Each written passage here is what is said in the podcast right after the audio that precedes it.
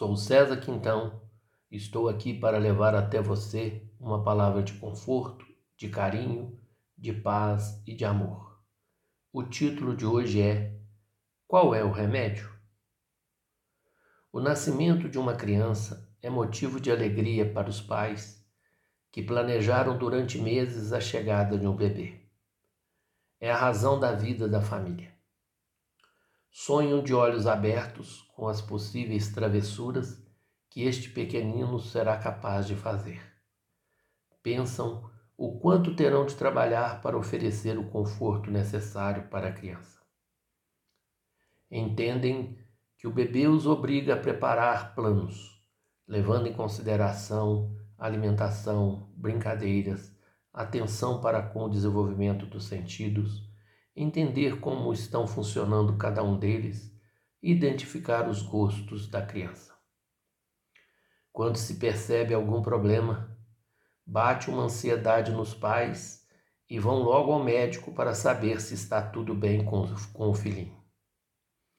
Quando o diagnóstico negativo é dado, abre uma cratera aos pés dos pais e o mundo desaba, e todos os pensamentos negativos passam por suas cabeças. A reação dos pais, com certeza, não será das melhores. Vão questionar e as perguntas infalíveis vão surgir. Por que o meu filho? Por que, meu Deus? E tantas outras lamentações vão tomar conta do, dos pais. Neste ponto, quero trazer para os nossos dias o ambiente que envolvia o cego Bartimeu. Bartimeu vivia como pedinte na região de Jericó, e sabendo que Jesus estava a caminho daquela localidade, manteve-se atento à aproximação do Mestre, e quando percebeu sua chegada, pôs-se a gritar, implorando o seu auxílio. A insistência dos pedidos irritavam os populares que acompanhavam Jesus. Foi recomendado calar, mas ele insistia nos seus gritos. Quando Jesus ouve sua súplica, aproxima-se e com amor lhe pergunta: Que queres que te faça? Bartimeu, respondendo a Jesus, lhe disse: Senhor, que eu veja. Vamos voltar ao nosso caso. A família analisada estava atordoada com o diagnóstico dado pelo médico, e nesse instante jamais passaria pelo pensamento deles a situação de Bartimeu. Isto porque nossa visão de mundo é a visão do que podemos conquistar. De que forma temos que preparar nossos filhos para serem os melhores? para conquistar o sucesso em sua vida profissional e familiar.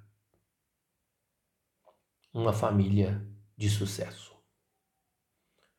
Com esta situação de deficiência física do filho, os cuidados serão outros. As dúvidas vão surgir, vão ter insegurança quanto à criação e o crescimento do filho. Quais as qualificações poderá ter? Qual profissão poderá exercer? Perguntas que o mundo físico busca responder. E do lado espiritual, quais perguntas fazer?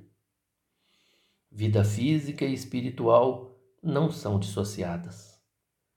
Lembrando aqui, bem-aventurados os que não viram e creram. Tendo como base a incredulidade de Tomé, que dizia: ver para crer, Jesus vem mostrar que não pretendia implantar a crendice, a fé ingênua e cega, que gera fanatismo e incentiva a superstição. Ensina Jesus que os olhos que verdadeiramente veem não são os do corpo, são os do espírito. Os olhos físicos estão na dependência dos espirituais. O remédio para essa aflição é a de crer sem ver. Crer que Jesus está sempre nos apontando o caminho, sempre nos dizendo ao coração a verdadeira forma de viver.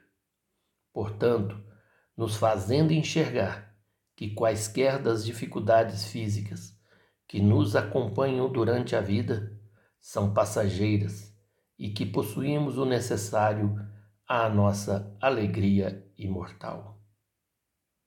Creia, Jesus está sempre no leme.